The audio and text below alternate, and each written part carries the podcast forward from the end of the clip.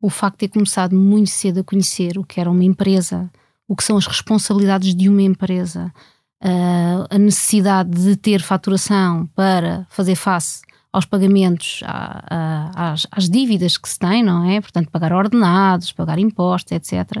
Uh, ter a noção do que é que é um negócio e a responsabilidade, principalmente, a responsabilidade do que é que é ter um negócio, eu comecei a tê-la muito cedo. Uh, e uh, confesso que dentro do negócio familiar, a minha mãe sempre foi uma pessoa que nunca me escondeu muito as coisas, sempre me pôs as coisas muito em cima da mesa, quando as coisas estavam bem, quando as coisas estavam menos bem. E, portanto, eh, isso fez com que realmente eu sentisse a necessidade de começar a gerar o meu próprio rendimento muito cedo e de ganhar aqui alguma autonomia financeira e de quando fosse para o mundo das empresas ter uma perfeita noção do que é que era realmente o negócio, ou seja, a responsabilidade dos resultados que eu vou entregar e para que fim é que são aqueles resultados. Ok? Portanto, o cumprir dos objetivos, o entregar os resultados, era algo que eu tinha a noção do quão importante era, porque sabia que eram para cobrir responsabilidades, naturalmente, não é? Portanto, ter a noção do que é que era já um negócio de A a Z, entre o deve e o haver, para mim foi muito importante no âmbito do crescimento da, da carreira, porque tinha a noção verdadeiramente qual era o impacto dos meus resultados.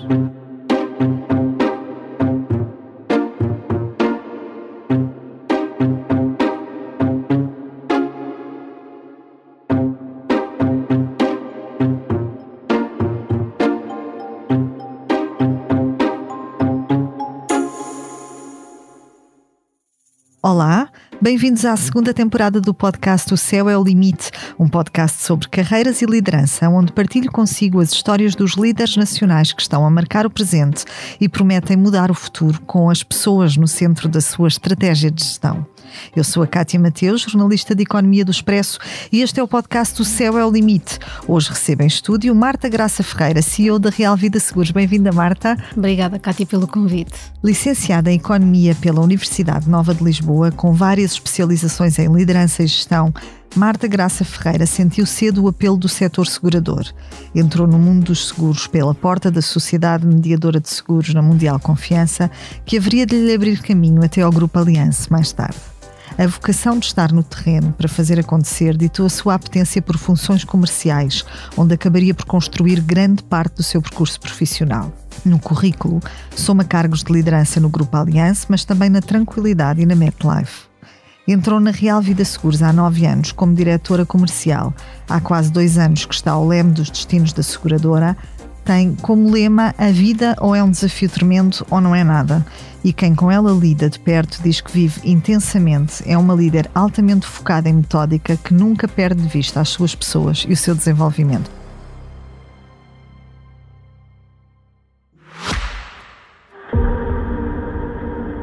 O futuro é tanta coisa.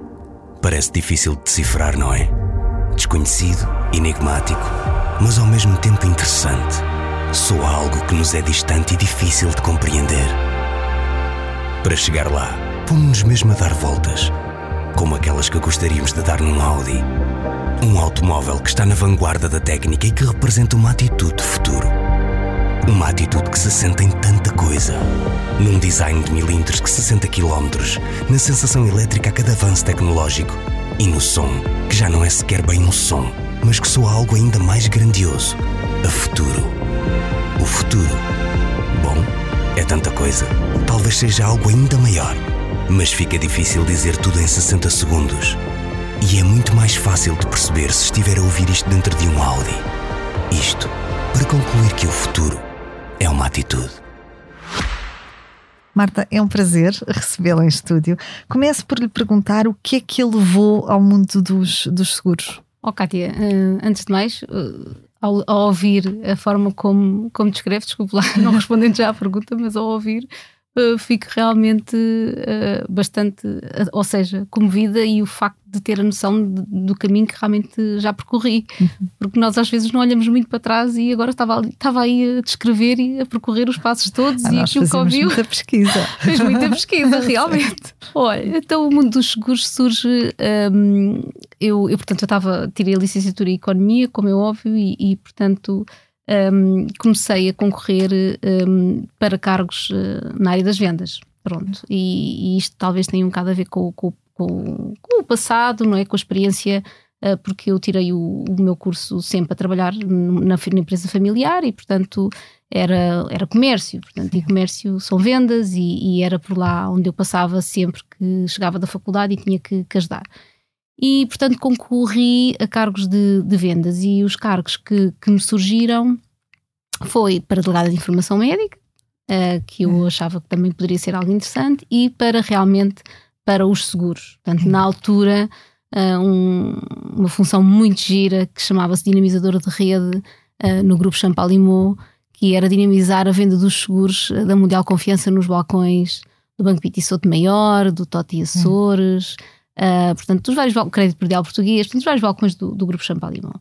Um, e eu achei o projeto muito giro, nomeadamente era no Algarve, uhum. portanto era sair ali um bocadinho da zona de conforto um, e portanto achava que, que, iria ser algo completamente diferente uh, e também como tinha ali uma componente de, de, seguros, portanto tinha ali uma componente da parte da economia, da gestão e portanto achei que, que faria todo o sentido e por isso abracei a indústria dos seguros e, e de onde nunca mais saí. e pronto, e, ficou. e, e fiquei, e, e, até agora pronto, é onde gosto muito de estar, sempre em situações muito diferentes. Nunca, Nunca se sentiu atraída por uma carreira, por exemplo, na banca, no setor financeiro, na consultoria? Porque não é de facto muito comum uma pessoa que se licencia em economia ter esta apetência pela vocação comercial, por, por decidir uma área uh, uh, como delegada em informação médica ou, ou, ou, pela atuação que teve inicialmente nos seguros, não é? Nunca se sentiu atraída por outros setores? Uh, oh, Cátia, essa pergunta é, é super legítima. Porque realmente os meus colegas estavam todos a concorrer a consultoras. Um, eu, quando fiz o curso de Economia, nós no final podíamos, tínhamos ali várias cadeiras opcionais e eu fiz muito cadeiras em marketing e vendas. Uhum. Portanto, ou seja, eu não me via um, sair da faculdade e ficar fechada num gabinete o dia todo um, a estar ali, portanto, a analisar números. Ou seja, eu gostava muito de estar no terreno, uh, tinha uma grande apetência para a parte comportamental, para estar com as pessoas, para lidar com pessoas e era essa a necessidade que eu tinha, e portanto uhum. eu não conseguia imaginar estar fechada num gabinete, logo ainda por cima no início de carreira, um, a analisar eh, números e mapas e, portanto, não era aí que eu me via. Eu queria estar no terreno, no contacto com as pessoas. Era a vontade uhum. que eu tinha, também porque já porque tinha passado Sim, por isso ao longo da família, não é? Ao longo da, da, das, da empresa familiar. E, portanto, era isso que eu queria e, e, pronto, e foi sempre aí que eu, que eu concorri. Mas é verdade, essa pergunta é muito legítima, muito e legítima. Essa, essa ideia, essa ideia de facto que tinha, de que não queria para si. Uh, só o Excel, não é o dia inteiro, o terrível Excel. Uh,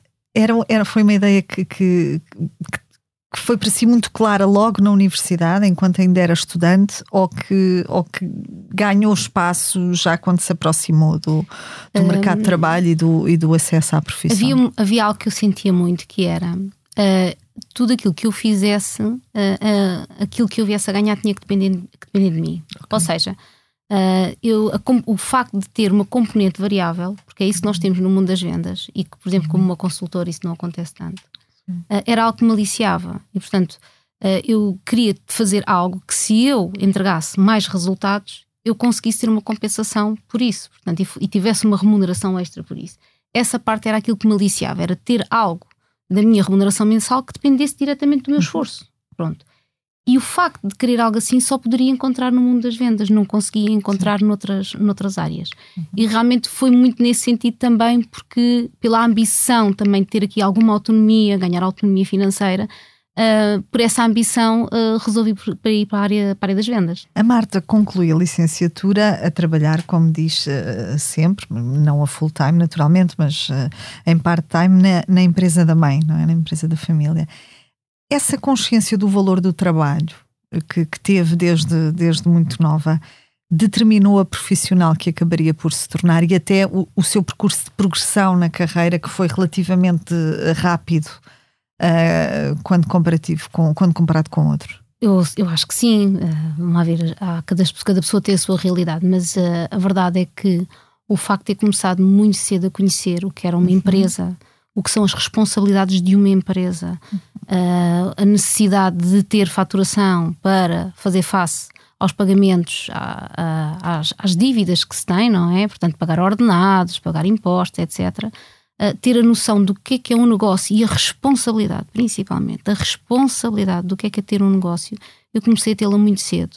Uh, e confesso que uh, dentro do negócio familiar, uh, a minha mãe sempre foi uma pessoa que nunca me escondeu muito as coisas, uh, sempre me pôs as coisas muito em cima da mesa, quando as coisas estavam bem, quando as coisas estavam menos bem.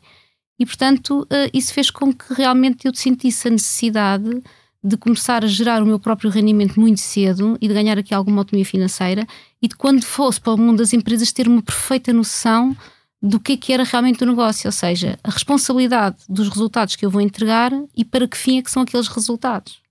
Ok? Portanto, o cumprir dos objetivos, o entregar os resultados, era algo que eu tinha a noção do quão importante era, porque sabia que eram para cobrir responsabilidades, naturalmente, não é? Portanto, ter a noção do que é que era já um negócio de A a Z, entre o deve e o haver, para mim foi muito importante no âmbito do crescimento da, carreira, porque tinha a noção verdadeiramente qual era o impacto dos meus resultados. Que memórias é que a Marta tem do, do seu primeiro emprego? Olha, um, foi, foi um emprego, pronto, eu viajava bastante, eu tinha o Algarve inteiro, uh, não é? De norte a sul. Um, ensinava muito. Porquê? Porque como eu trabalhava com pessoas que estavam na banca, as pessoas não dominavam a área dos seguros, não é? E portanto, eu tive uma, uma aprendizagem muito profunda, tive um, muito tempo em formação, uh, também estudei muito sobre o tema, porque também temos muita fiscalidade e legislação, Uh, e o meu trabalho era muito giro porque já, pronto, era uma miúda, não é? E portanto os colegas da banca viam-me chegar e pensavam assim: Mas esta miúda não vai ensinar nada. Com o que é que eu vou aprender com esta miúda? Eu tinha 23 anos, não é? Uh, mas foi muito giro porque na realidade ganhei o respeito das pessoas porque lhes ia falar algo que eles desconheciam e que não dominavam. Depois também ajudava a resolver muitas questões uh, ao nível do cliente final. Oferecia muito para estar junto do cliente final porque era uma coisa que eu gostava um, mas foi já um trabalho muito de ensinar, de formar e de preparar as pessoas para conseguirem uh, vender. E portanto começo já muito por aí a desenvolver e a ensinar os colegas para terem a vontade de fazer uma venda, uma venda consciente uma venda bem feita e uma venda com sucesso. Portanto, para mim foi um, um, algo que foi quase um início de um processo de desenvolvimento das pessoas que tem sido a minha paixão ao longo de toda a minha carreira. Portanto, é sempre este lado humano. E como é que, como é que chega uh, desse primeiro emprego, dessa primeira experiência de carreira, até ao cargo atual de, de, CEO de uma empresa? Que caminho foi este? Isto estava nas suas metas? Era um objetivo seu? Era uma coisa em que nunca pensou, mas que foi acontecendo? Uh, no início não pensava, quer dizer, no início uh, a minha ambição era fazer, portanto, um percurso dentro da indústria, portanto, dentro da indústria uhum. seguradora, e, portanto, eu passei por por várias áreas, portanto, até, até chegar um, ao, a este cargo, uhum. um cargo com mais. Com, aliás, até 2016, que foi quando eu já fui administradora, portanto, foi aí os cargos de maior responsabilidade.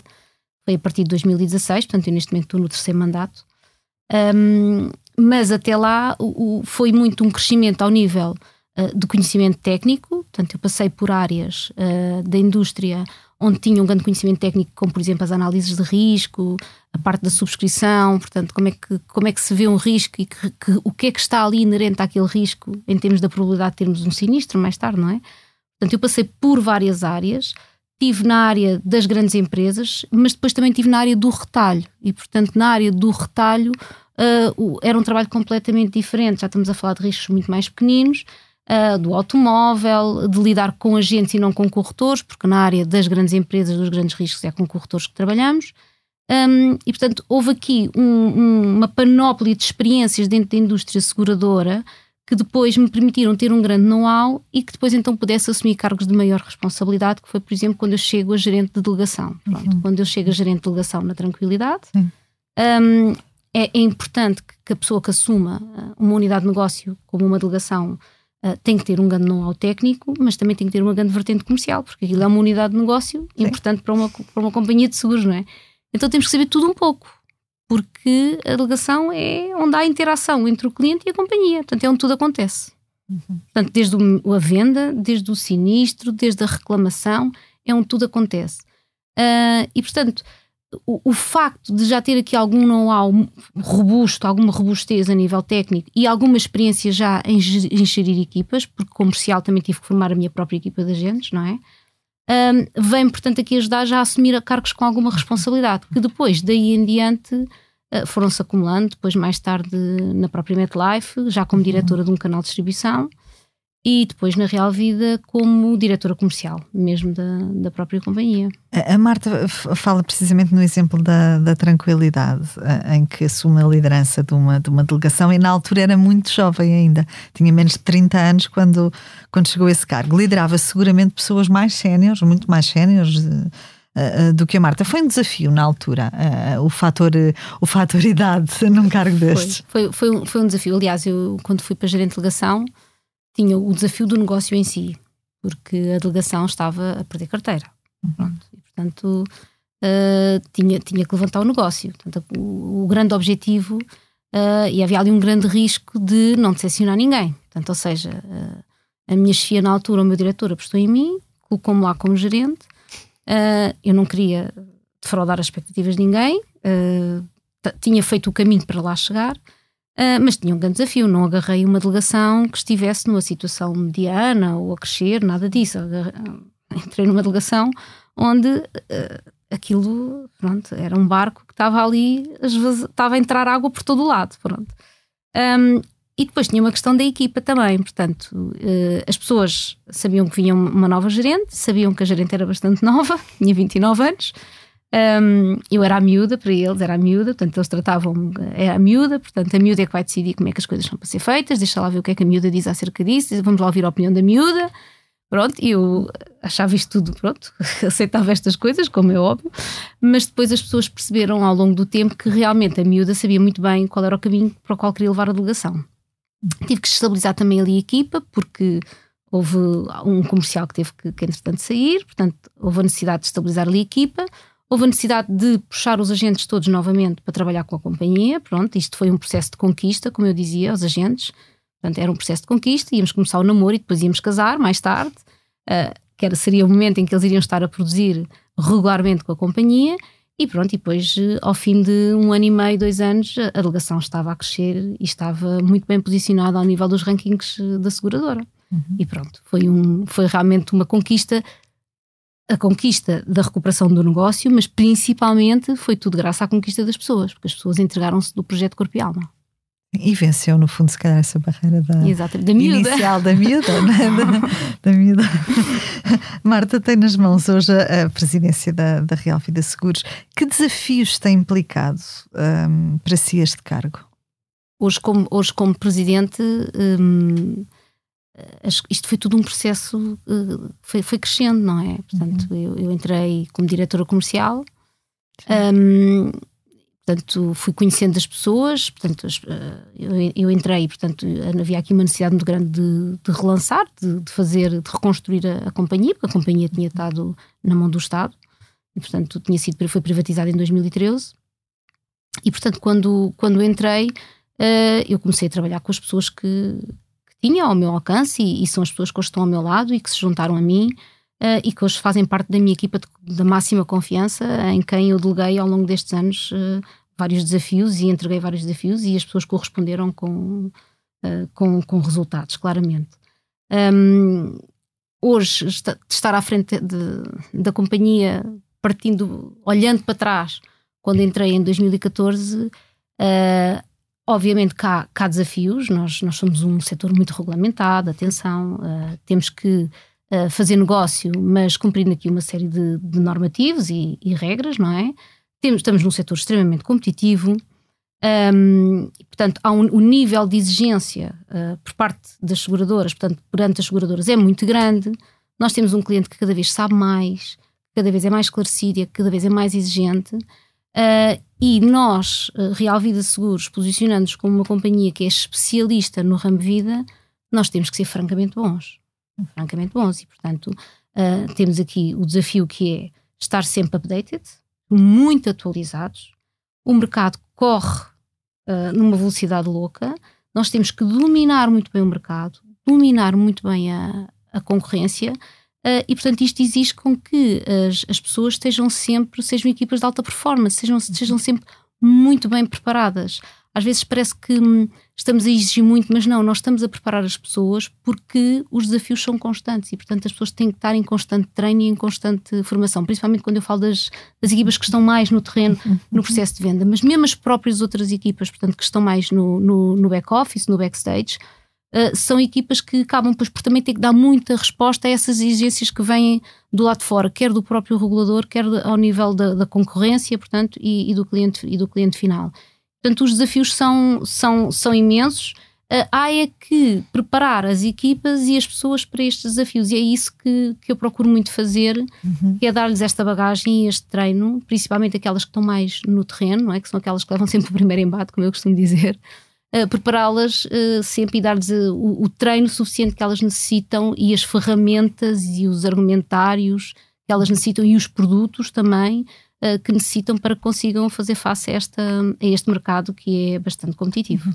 Marta, para preparar este, este podcast, falei em off com algumas pessoas que partilharam consigo parte deste, deste caminho que foi, que foi percorrendo. E há, há um aspecto que dominou as várias, as várias, as várias conversas que fui tendo. Um, em que todos me dizem que a Marta é uma líder muitíssimo focada, muito objetiva, muito atenta às suas equipas e ao seu desenvolvimento e muito determinada em orientá-las para o sucesso. Alguém que chama assim a missão de ensinar, de partilhar conhecimento e treinar para a melhoria de resultados.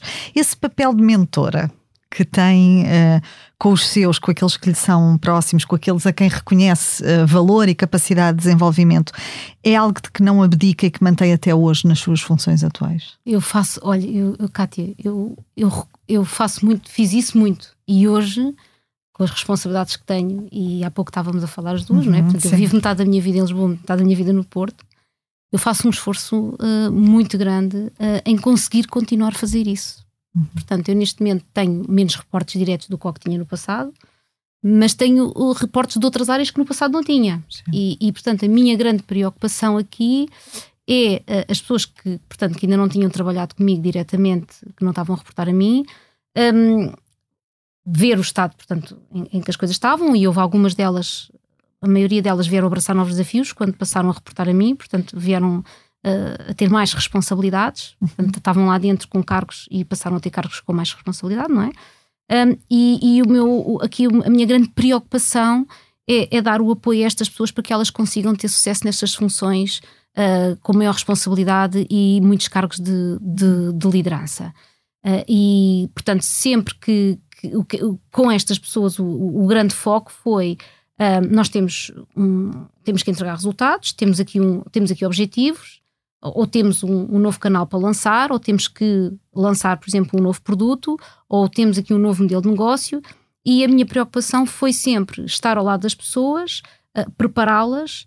Uh, se for preciso houver fazer coaching, algum tipo de coaching, fazia coaching com elas, uh, partilhar muito com elas o conhecimento, questioná-las também e para elas me questionarem a mim até que ponto é que se calhar podemos fazer isto de uma forma diferente, porque às vezes nem tudo tem que ser na minha ótica, atenção não tem que ser com a minha lente, também tem que ser, tem que ser com a lente deles, visto pelos olhos deles, uh, e tentar aqui construir, portanto, um, vamos lá ver, um modelo de negócio e que a pessoa se, que participe, não é? Participe na, na, construção deste modelo de negócio e que sinta que quando obtiver os resultados, o, os resultados são, são dela, não são resultados partilhados. Portanto, ou hum. seja, eu tento dar as ferramentas, tento dar o conhecimento, vou acompanhando, vou passando o desafio, a pessoa vai correspondendo ao desafio, vai pedindo ajuda, eu ajudo, tento sempre que a pessoa, ao máximo, sozinha, tente ir arranjando já algumas soluções, trazer as soluções, e depois, mais tarde, deixo voar e digo: o palco é seu, agora é a altura de,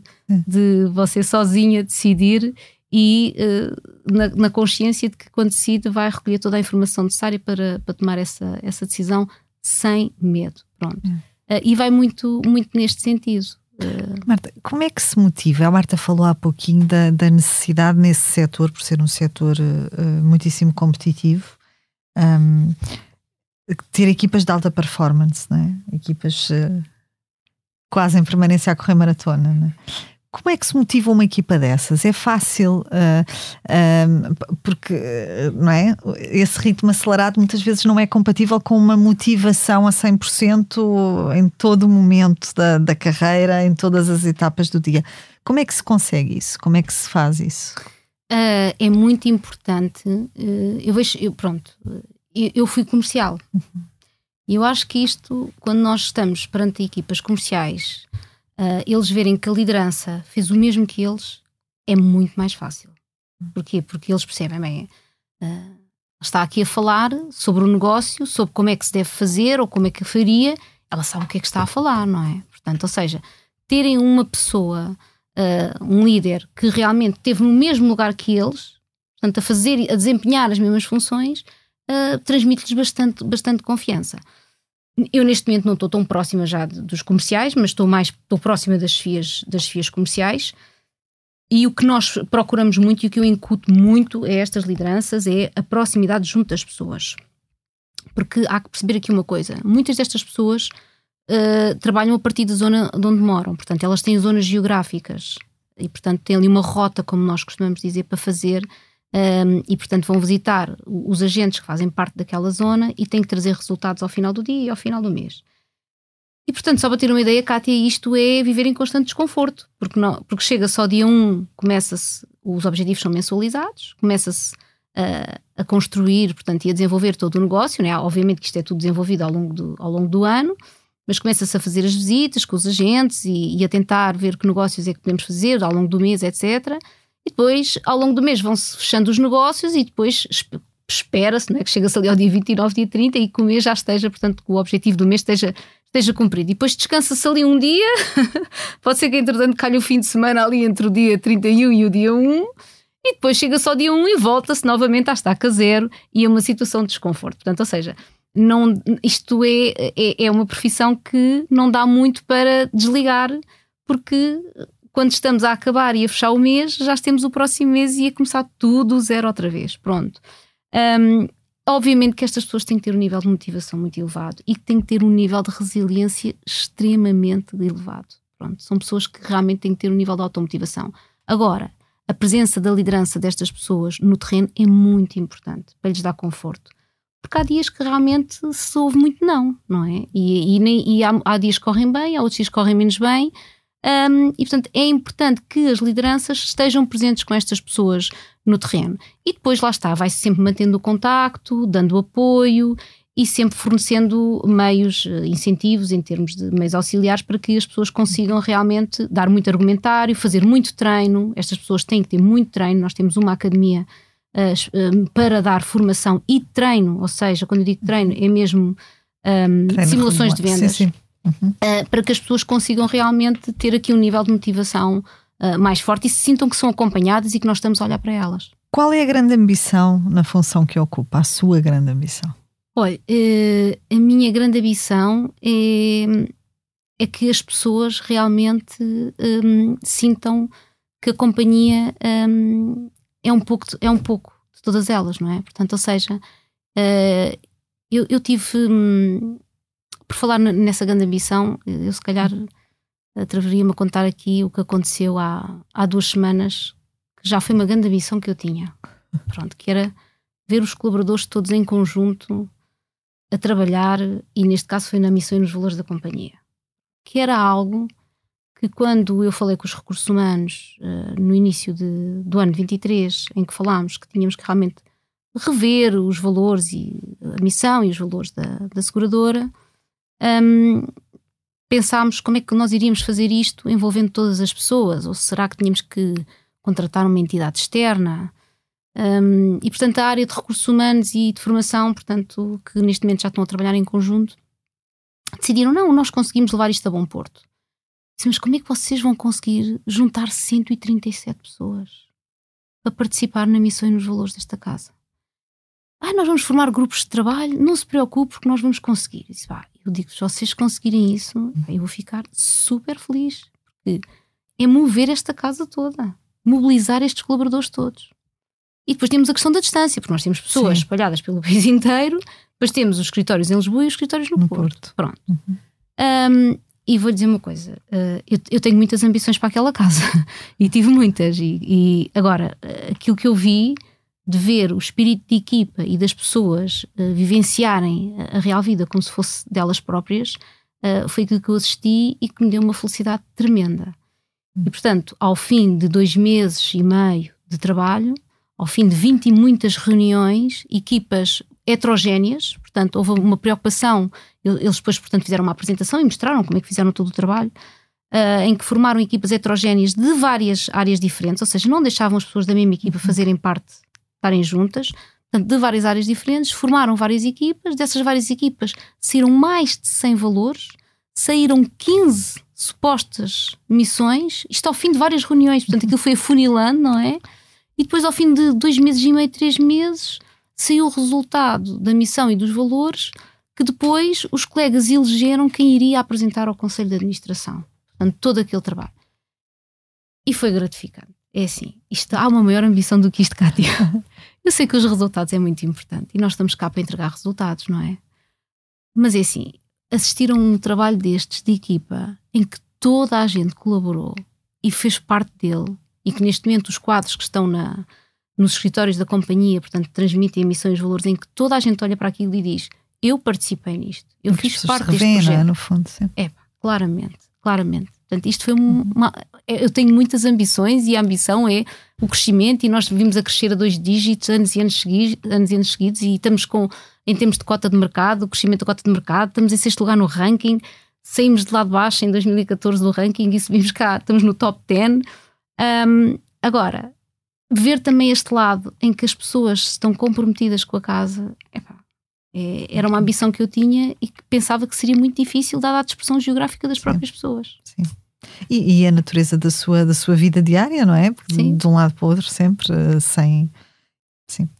Marta, falemos também de momentos difíceis. Nem tudo neste, neste caminho foram facilidades, presumo. Qual foi o momento mais difícil deste seu percurso? Aquele que, que me recorda como a maior pedra no caminho? Olha, eu acho que hum, eh, para mim, tudo o que sejam eh, momentos em que eu tenho que uh, desafiar alguém e vender alguém um projeto, foi o que aconteceu.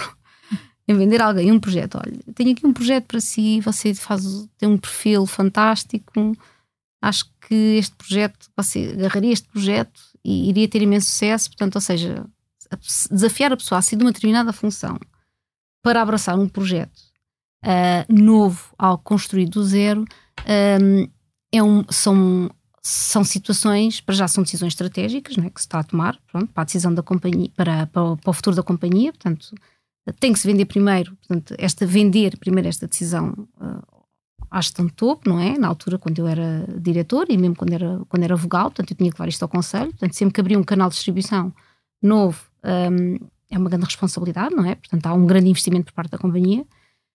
Uh, isto, isto por si só era um grande risco, que, eu, que eu tinha a noção que estava a correr, mas pediam alternativas de crescimento e eu tinha que as apresentar, e, portanto apresentava as alternativas e dizia, olha, este é o caminho, e quando eu vendia aquela ideia de que aquele era o caminho, o risco é, é um risco extremamente grande.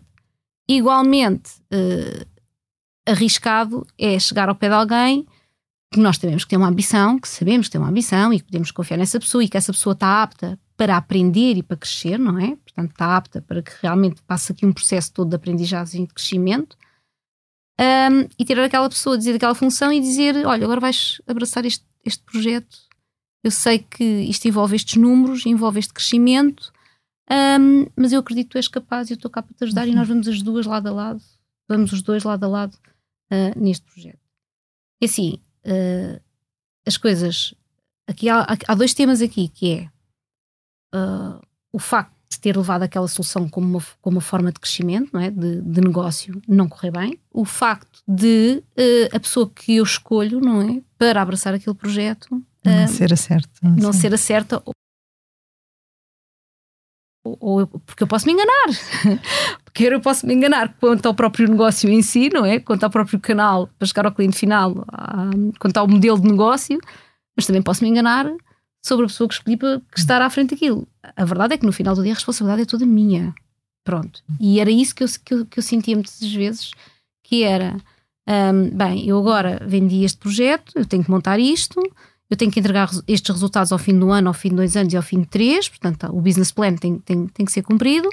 Um, e agora uh, eu tenho que preparar bem esta pessoa e eu não posso uh, falhar acerca desta pessoa. Quer dizer, eu, eu, eu, considerei que esta pessoa era a pessoa válida para liderar uh, o, o, projeto e, portanto, eu não posso falhar. E, portanto, eu tenho que preparar muito bem esta pessoa para que isto corra tudo muito bem, porque o impacto financeiro é grande e depois é o facto de, obviamente, que errar é normal, mas não convém errar em situações onde o impacto financeiro Críticas, é? É, é crítico, não é? Pronto. E é estratégico. E, portanto, a margem de erro é muito baixa. Marta, falamos de erros e, e, eu aproveito para lhe perguntar se há alguma coisa no seu percurso que hoje, olhando para trás, fizesse diferente. O que é que eu poderia fazer diferente? Hum, sinceramente, hum, hum, olhe, uh, decidi sair do ramo não vida para ir para o ramo vida. Uh, na altura pensei que teria, teria sido um erro, sabe? Porque foi uma mudança de realidade muito grande, muito grande. Uh, parecia que estava a trabalhar, parece que tinha mudado de si do setor e tinha entrado num setor diferente. Quando saí da tranquilidade e fui para a MetLife. E na altura pensei, isto não tem mesmo nada a ver com o know-how que eu tenho uh, em termos do, de, de riscos, de, porque estamos a falar do ramo vida, estamos a falar da análise do risco das pessoas, a saúde das uhum. pessoas. Okay? E, e, portanto, a dada altura pensei que uh, demorei demorei algum tempo a, a, dominar o negócio. Isto porquê? Porque isto também tem um bocado a ver com cada um. Eu, quando começo, quando abraço um desafio e, e, e me ponho em alguma situação, não é? Eu tenho que dominar as coisas. Pronto. E enquanto eu não domino, eu não descanso.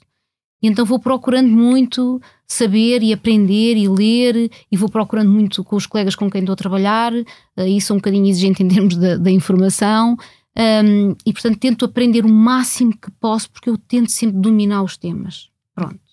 Um, e ali demorei algum bocadinho. Porquê? Porque aquilo tinha uma componente clínica muito forte. E eu não sou médica, não é? Achou, se calhar isto se calhar não foi bem uma aposta.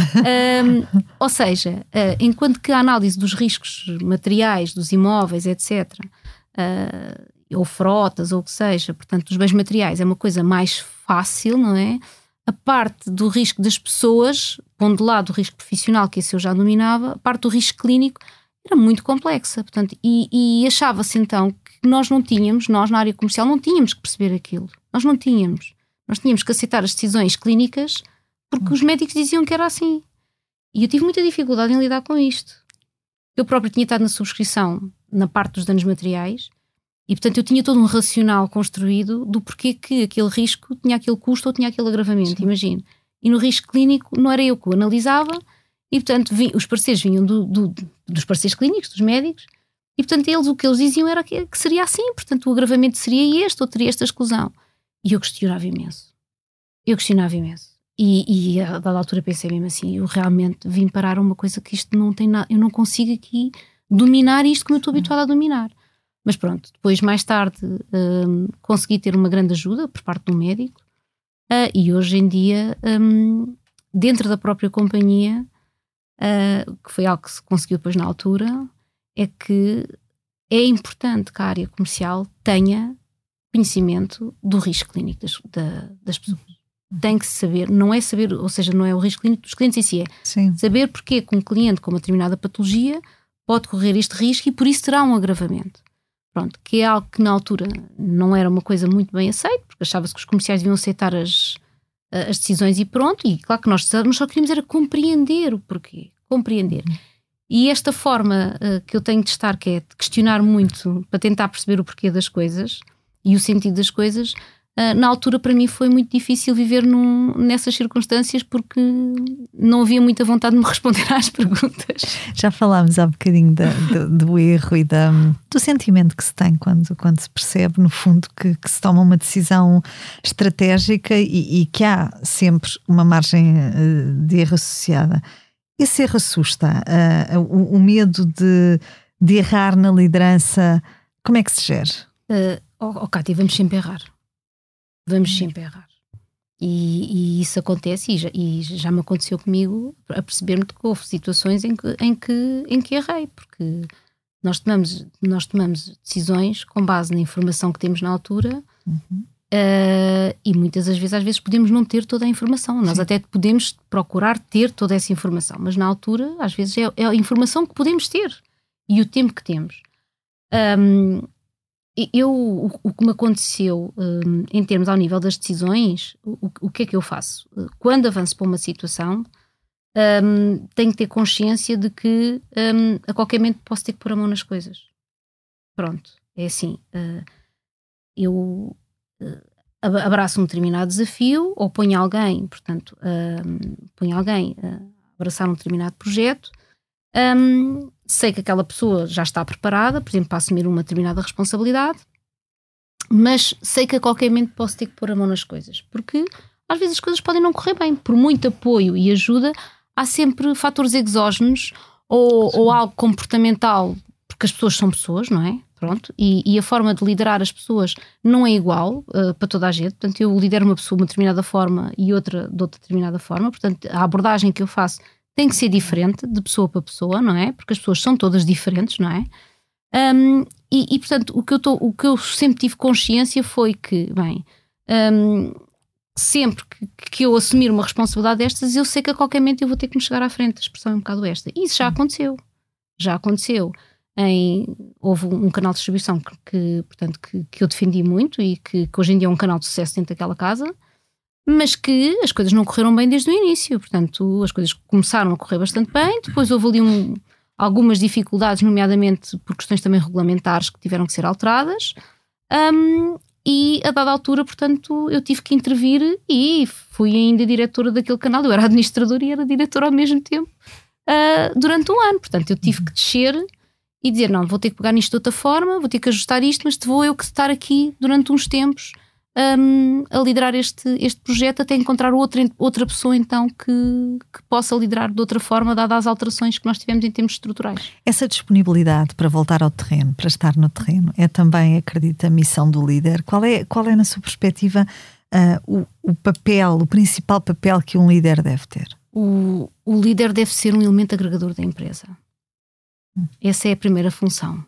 Portanto, é tentar com que as pessoas uh, se sintam todas envolvidas uh, e, e, portanto, todas, todas fazem parte da solução. E, portanto, todos são agentes de mudança, que é o que eu costumo dizer.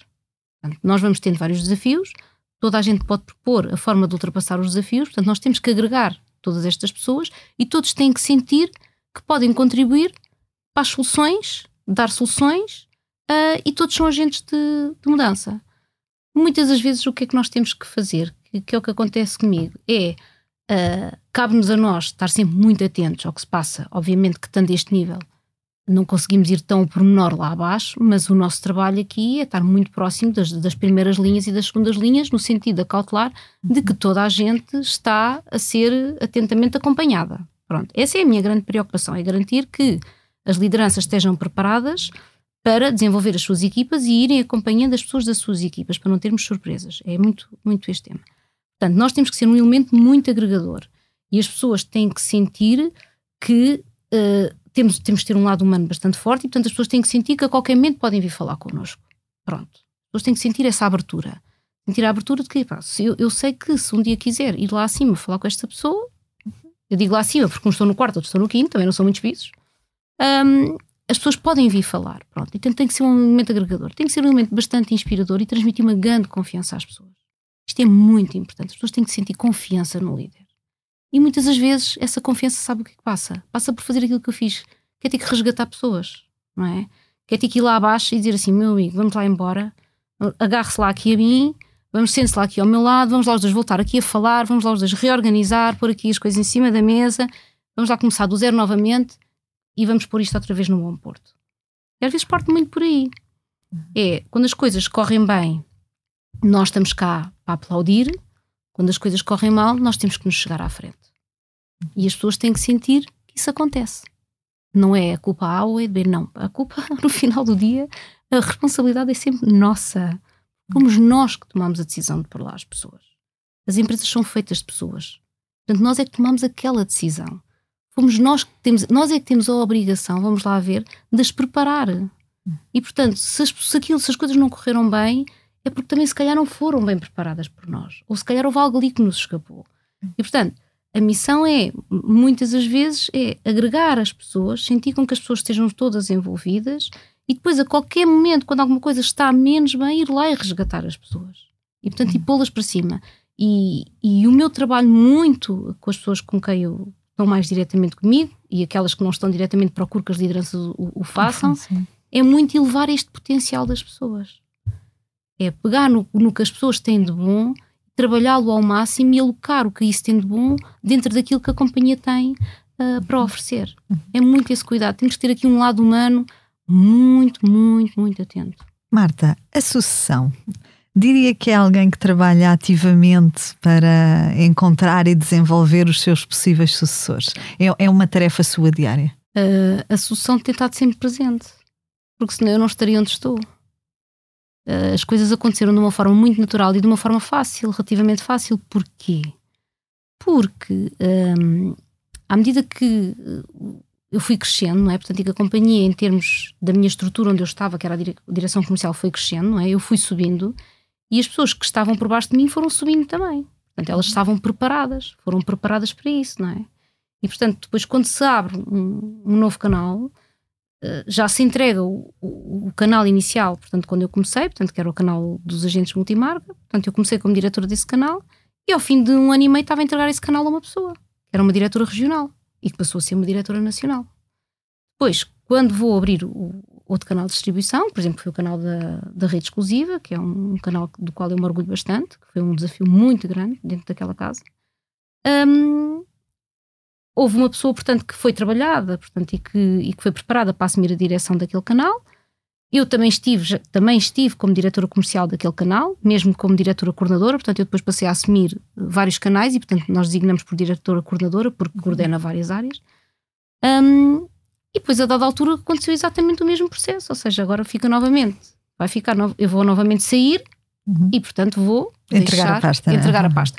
E isto foi assim acontecendo uh, ao longo de todo o processo, quando cheguei à administração e depois quando passei a vice-presidente e depois quando passei a, a presidente do Conselho de Administração. Portanto, foi sempre um passado de pasta às pessoas que estavam ao meu lado e que tinham sido preparadas para receber essa pasta. Marta, que competências tem que considera que, que tenham sido determinantes para que tenha feito este percurso um, que fez nos últimos anos? Eu acho que tem sido muito um, esta força de fazer acontecer, portanto, a, a vontade que, que tenho de, de, entregar os resultados um, e de concretizar uh, as coisas. O, faz, o, fazer acontecer que disse há pouco, não é? Portanto, ou seja, um, chegar a uma casa que tinha 8 milhões, 8 milhões de euros de carteira, quando eu falo de carteira só na área da proteção das pessoas, porque na área dos produtos financeiros ela era bastante significativa. Mas chegar a uma casa com 8 milhões de carteira e neste momento uh, olhar uh, eh, para essa carteira uh, e já estar, portanto, nos uh, eh, 53 milhões, não é? É um grande orgulho, não é? Portanto, foi um grande trabalho ao longo de oito anos ou quase nove anos. Um, portanto, tem que se ter aqui uma grande, uma grande resiliência, não desistir, não é? Porque há muitos embates pelo caminho uh, e ter uma capacidade de arriscar, porque uh, muitas das vezes, e eu tenho conhecimento de, de colegas meus que estão, que estão noutras, noutras seguradoras, um, montar um canal novo de negócio, não é? Um, uma nova forma de chegar ao cliente final, uh, às vezes o caminho mais fácil é não ir por aí e a tentar crescer naquilo que já se tem, não é? Uh, do que estar a inventar novos negócios, novas formas de chegar ao cliente final. É muito mais fácil, claro que é. E montar negócios do zero uh, também é, é, arriscado, não é? preparar as pessoas para montar negócios do zero é arriscado. Portanto, tem que se ter aqui alguma capacidade, algum, sim, ter, ter uma grande confiança acreditar, ter a capacidade de delegar, porque se a pessoa não tiver capacidade de delegar, depois não consegue uh, continuar o processo, não é? Não consegue, não, não, consegue passar o processo de crescimento e, portanto, tem que ter um, um, uma, grande, uma, uma, grande vontade de passar conhecimento às pessoas, ou seja, não guardar nada para mim, eu não guardo nada para mim, eu passo tudo para as pessoas e quero que elas cresçam, porque eu sei se elas crescendo vão estando motivadas e a companhia vai crescer. Portanto, o crescimento da companhia é o crescimento das pessoas que lá estão. E isso é que é, é, que é muito importante, é confiar muito nas pessoas, não ter medo e ser muito resiliente, muito resiliente. Marta, este cargo que ocupa agora é o maior desafio da sua carreira ou acha que o desafio não está associado ao cargo? Um, eu posso lhe dizer que uh, não, o desafio não está associado ao cargo. Eu posso lhe dizer que o maior desafio que eu tive não é agora como CEO.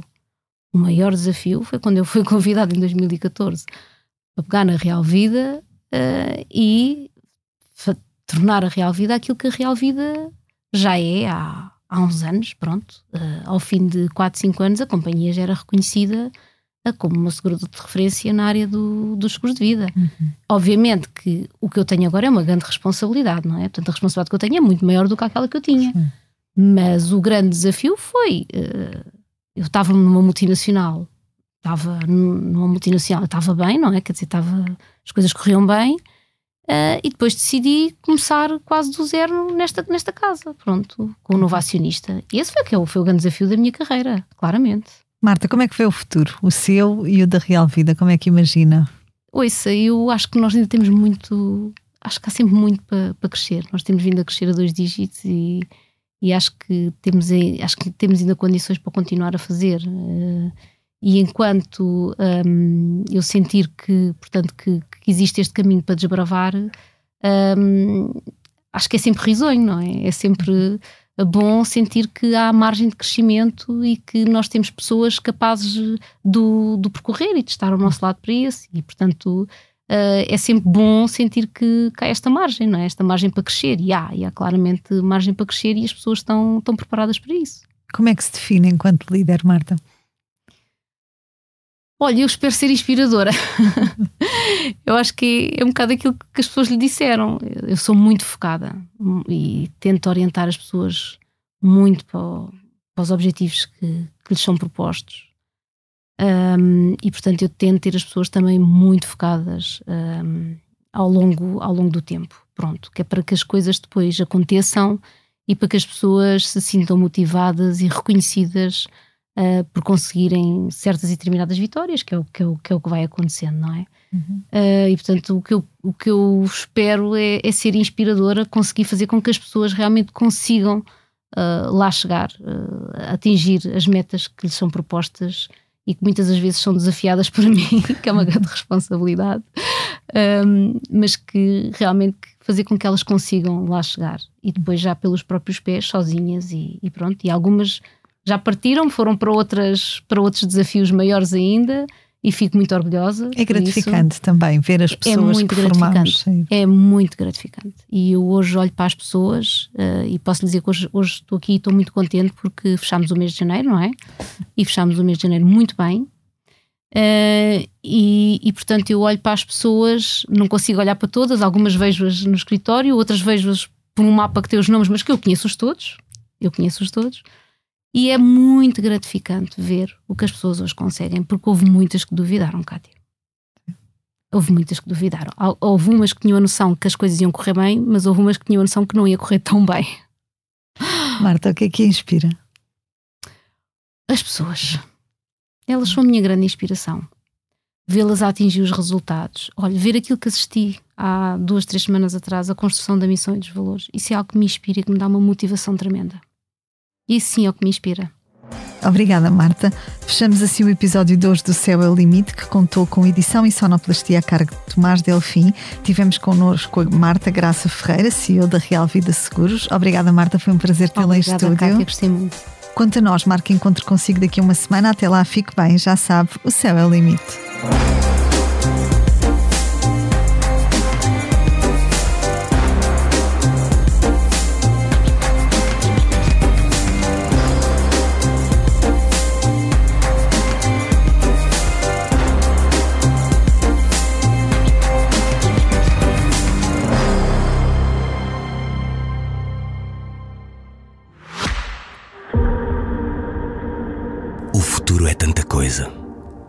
Difícil de decifrar, não é? Desconhecido, enigmático, mas ao mesmo tempo interessante. Soa algo que nos é distante e difícil de compreender.